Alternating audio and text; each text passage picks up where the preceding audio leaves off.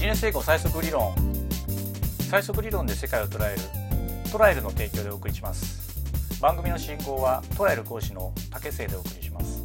キクタスのポッドキャスト。人生を変える一冊で10回近く要所の紹介番組をしたのですでにご存知の方もいらっしゃるかもしれません。その時はケニーというニックネームでインタビューアーの早川さんと話していました。ビジネス英語最速理論でもどうぞよろしくお願いいたします。トライアルでは習得率98%ウォール・ストリート・ジャーナルが2日で読めるようになる。ビジネス英語最速理論特訓を開催しています。英語は情報処理技術として捉えると2日でね読めるようになるんです。このポッドキャストでも科学的な読み方をお伝えして日本人の世界進出を加速させたいと思ってやっていきます。科学的ってどういうことか。例えばですね世の中には8割2割の法則があって統計で見ると2割が常に重要なんですね。酸素が2割で窒素が8割。酸素の方がやっぱり重要ですよね。息する時に。酸素が必要なんで。統計で分析していくと英単語も8割2割の法則に落ちると。7000語英字新聞を読むのに必要だと言われているんですけども1500語で大丈夫だっていう人もいるんです。でそれは7000語の約2割が1500語だから1500個で8割分かるということなんですね。でその2割の300個で6割以上書かれていると。でさらに300のうち60個その2割すごく重要な60個を覚えると飛躍的に分かると。なぜならその60個でウォール・ストリート・ジャーナルとかのあの5割の部分は書かれているからなんですね。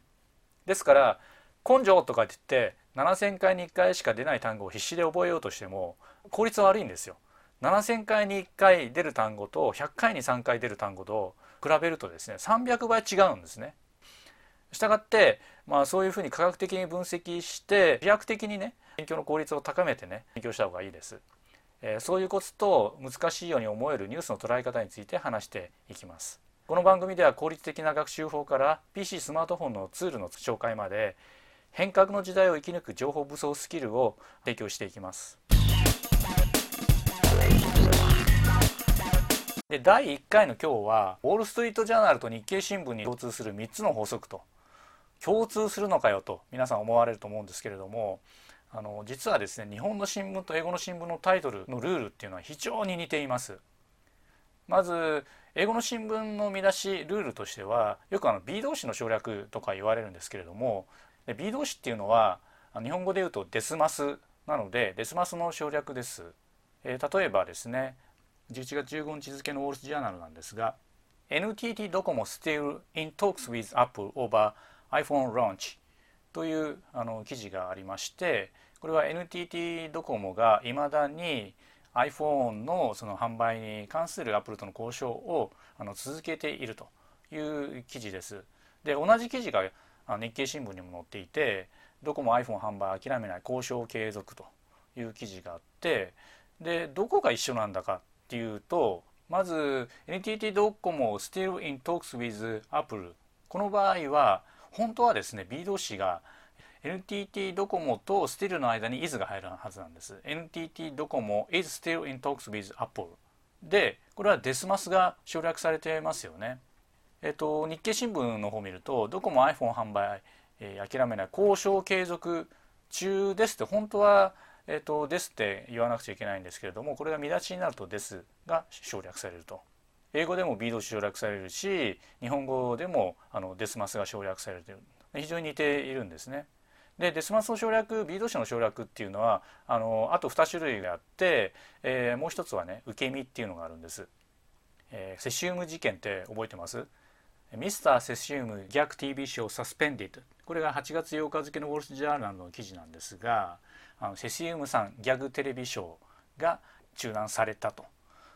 この場合本当はですねショートサスペンディッドの間に、えー、イズが入るはずなんです。イズが入って受け身となるはずなんですね。イズサスペンディッドと。これに対するあの日経新聞の8月の記事は適切テレップオン番組打ち切り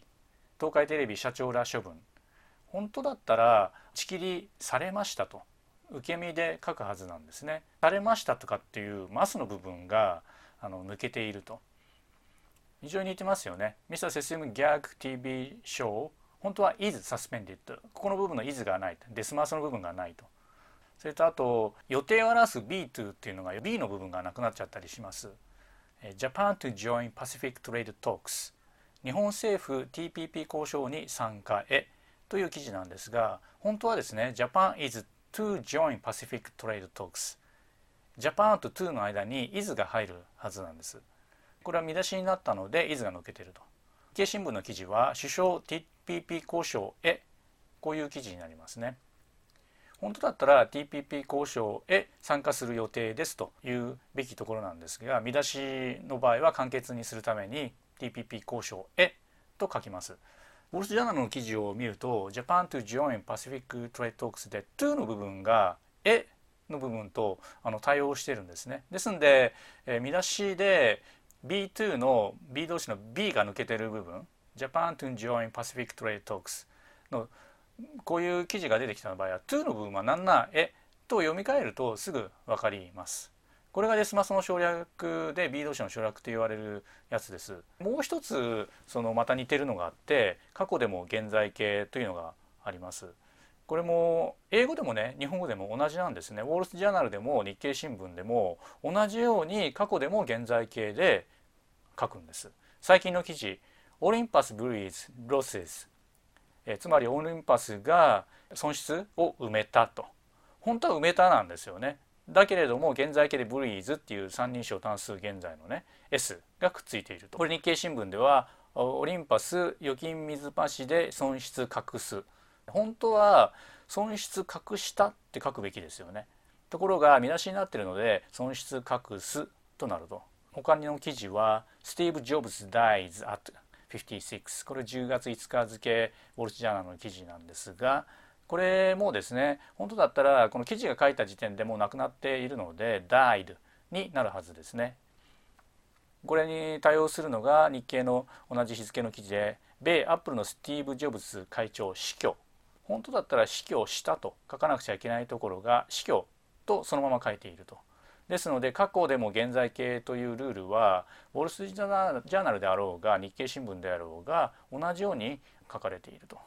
もう一つ見出しタイトルに共通する法則があってこれが体現止め「レディー・ガガ・インディア」11月16日付ウォールジャーナルの見出しですがインドでのレディー・ガガ6月23日付日経新聞では来日中のレディー・ガガさん。こういう見出しがあります。つまりこの体現止めで見出しが書けると。見出しを日米あの見てみると同じなんですね。一つがデスマスの省略。もう一つが過去でも現在形。もう一つが体現止め。それでデスマスの省略の中に受け身の場合の省略と予定の場合の省略。この3つがある。人間は一度に4つ以上のことを覚えるのは大変なんでこうやって3つごとに仕分けしてね覚えておくのは非常に楽なんでこういう説明をしていきます。え、単語にしても同じで覚えておいた方が良い単語からね焦点を当てて7,000回に1回の単語よりも100回に3回の単語300倍出るのでそっちの単語の方を覚えてった方がいいと。それからテニオ派にあたる単語これはものすごく重要で間違えると主語目的語なのがひっくり返って意味が分かんなくなっちゃうんでそういった重要な単語からきちっと理解していくとそんなコツをこれからこのビジネス英語最速理論のポッドキャストで話していきます。トライルではウォルジジャーナル、ファイナンシャルタイムズ、ニューヨークタイムズなどの海外情報を最速で読み解くノウハウ、ニュースの捉え方をお伝えしていきます。ではま